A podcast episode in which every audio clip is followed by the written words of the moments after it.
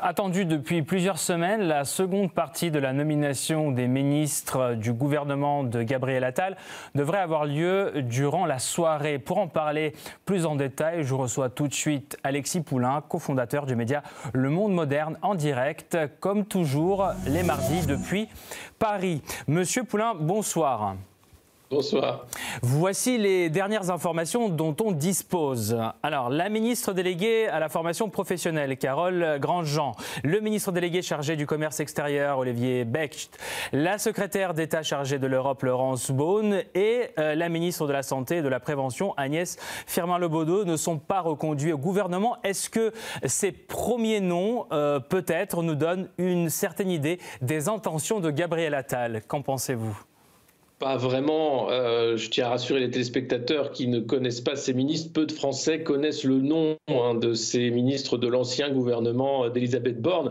Euh, en réalité, on voit hein, qu'il y avait plus d'une quarantaine de ministres euh, et Gabriel Attal a voulu un pack resserré autour d'une quinzaine de ministres. Les secrétaires d'État ont mis du temps à arriver. Quatre semaines, hein, c'est long pour euh, former un gouvernement. Et là, eh bien, on voit qu'il y a une difficulté, clairement, à trouver euh, la relève, euh, à qui va être conduit. Alors, certains étaient déjà annoncés sur le départ, hein, puisqu'il y avait eu, avec la loi immigration, des, prises de position qui avaient déplu à Emmanuel Macron et à, la majorité. et donc, on, voit simplement le, choix peut-être d'une suite technocratique plus que politique en fait dans cette nomination d'une deuxième vague hein, de ministres, de secrétaires d'État, surtout mmh. euh, de la part de Gabriel Attal.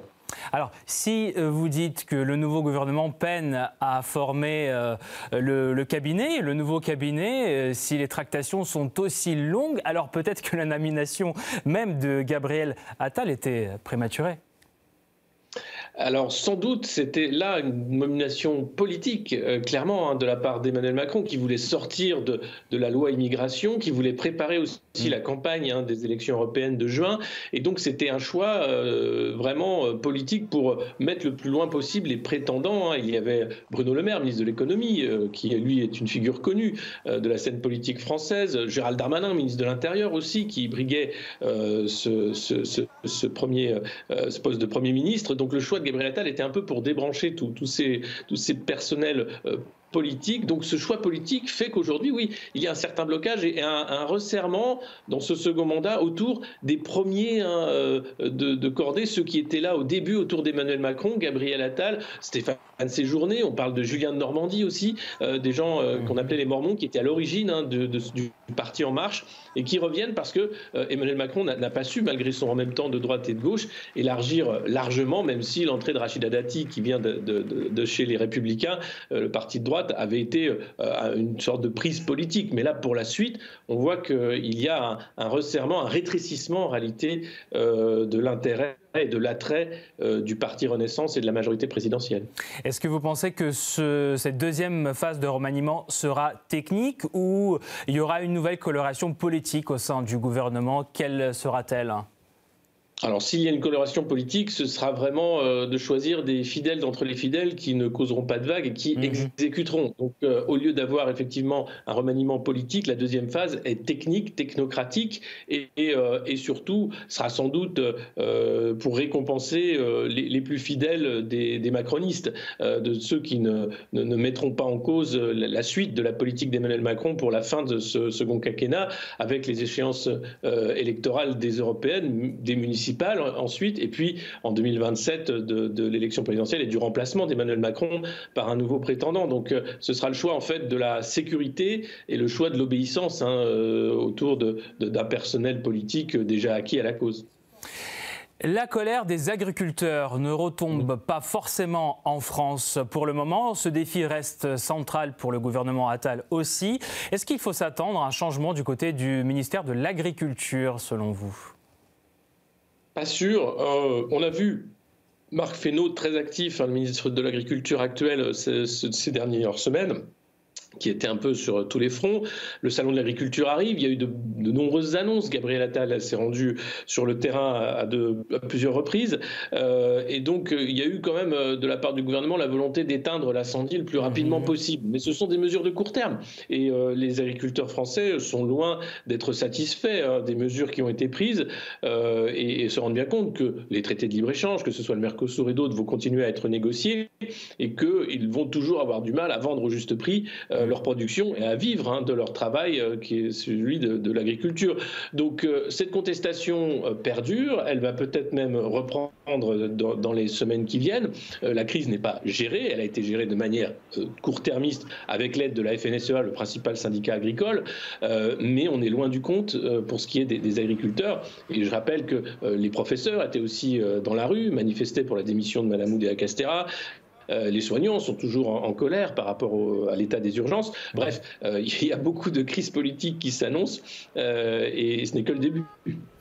il y a aussi un débat que je voudrais que vous éclaircissiez pour nos téléspectateurs. 11 ministres sur 14 sont parisiens ou franciliens. Dans ce contexte, l'ancienne première ministre Elisabeth Borne a déclaré qu'il y a des équilibres géographiques à trouver maintenant dans ce remaniement. En quoi cette question est réellement préoccupante? Pourquoi il est important que ces sensibilités différentes soient représentées aujourd'hui c'est important parce que je pense qu'on n'a jamais eu un gouvernement aussi déconnecté du réel. Mhm. Euh, Gabriel Attal est un enfant euh, né dans une famille euh, bien, bien bourgeoise, on va dire, avec beaucoup de capital.